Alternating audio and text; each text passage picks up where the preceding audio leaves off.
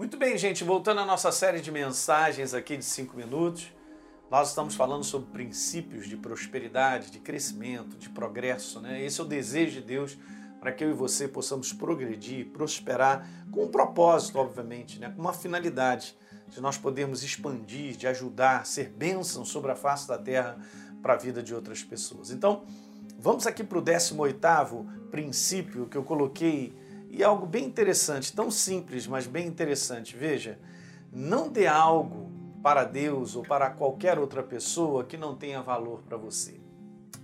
Isso é interessante, porque se não tem valor para mim, não tem coração nisso, então não está tendo valor nenhum para o outro. Porque quando a gente doa, a gente doa a nós mesmos. Porque se é para eu doar algo que para mim não faz a menor diferença, não funciona.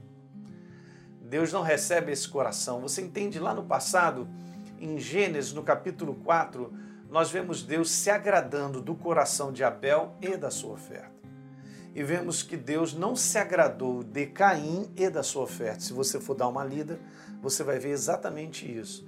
A colocação de Abel antes da sua oferta e de Caim antes da sua oferta, porque Deus olha o coração. O coração de Abel foi recebido, foi recebido a sua oferta coração de Caim não foi recebido, não foi recebida a sua oferta, porque ambos ofereceram algo para Deus. E, gente, nós estamos sempre oferecendo algo para Deus ou para algumas pessoas.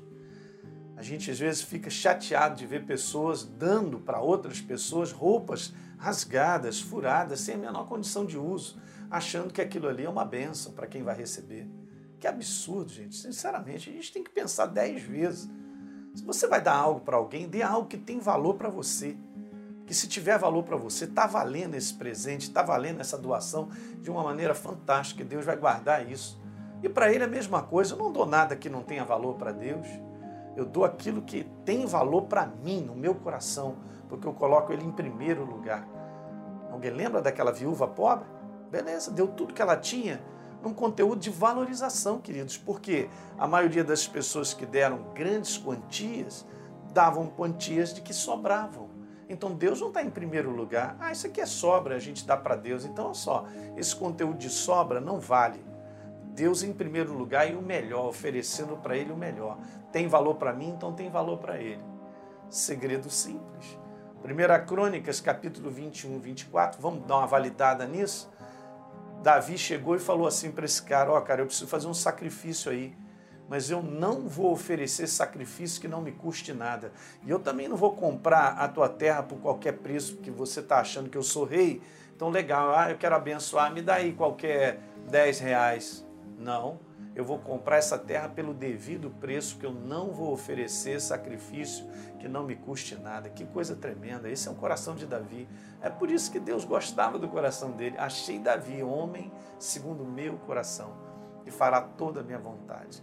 Guarde isso, por favor, porque são coisas simples e muitas vezes estão escondidas e nós estamos num comportamento muito errado. O verdadeiro valor é a exata medida da inspiração de Deus no nosso coração.